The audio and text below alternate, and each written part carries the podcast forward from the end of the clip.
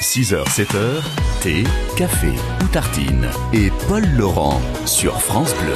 Eh ouais, et ce matin, je vous emmène à 7h-5 euh, bah, à la mairie, parce qu'on a rendez-vous à la mairie tous les jours. On a rendez-vous à, à Montperreux ce matin avec euh, monsieur le maire qui est là, Daniel Capelli. Bonjour monsieur le maire. Bonjour. Merci de nous accueillir à Montperreux. On se situe sur la carte d'abord, qu'on se repère un peu Oui, ben Montperreux, il est. D'abord, c'est un- une commune composée de trois villages. Ouais. Hein, Pour ceux qui se situent, il y a le départemental 437 qui fait Pontarlier jusqu'à Mout. Mhm.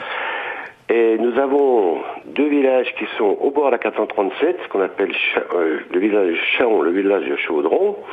Et puis Montperreux chapeaute les deux villages. Donc nos trois villages forment une commune, une seule qui s'appelle Montpereux. D'accord. Bon, et à 3, on est plus fort alors? Absolument, oui, surtout complémentaire, je pense. Ouais. Sur quoi par exemple? Qu'est-ce qui se complète bien entre les trois?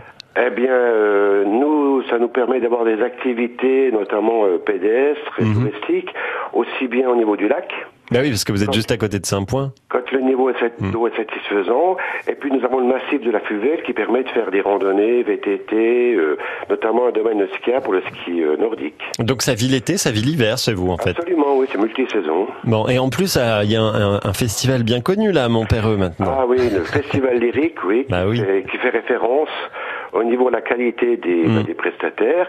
C'est vrai que depuis une dizaine d'années, ils se sont bien implantés.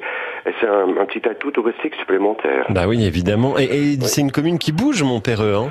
Oui, absolument. Oui, oui, mais euh, on, nous sommes actuellement euh, environ 1000 habitants. oui.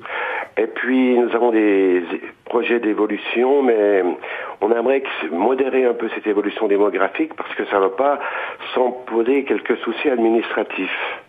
Ah oui. Parce que ben, il y a un engouement pour le lac. C'est indéniable, de tout temps d'ailleurs. Il y a toujours eu des, notamment beaucoup de pontisaliens qui avaient un, peu, un petit chalet euh, Mhm. au bord du lac. Bon, ça continue, cet engouement, et puis euh, on bénéficie quand même du dynamisme du travail frontalier tout de même.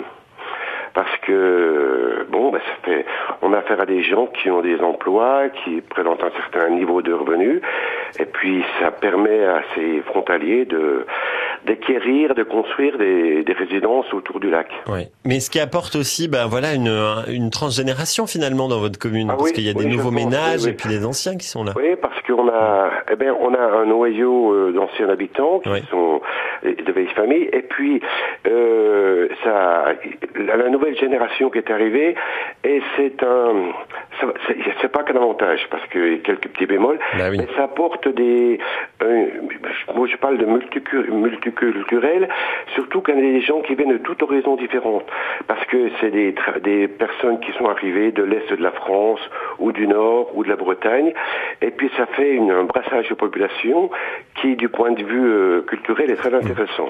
Bon, en tout cas, ça nous donne envie d'aller faire un tour à Montpereux, voilà, et d'aller découvrir la commune. Vous êtes les bienvenus. Merci Monsieur le maire d'être venu nous voir ce matin pour nous faire découvrir Ouais, je vous en votre commune. Rendez-vous à la mairie tous les jours à 7h-5 et à réécouter sur francebleu.fr. Merci Monsieur le maire, bonne journée. À bientôt à Montpereux.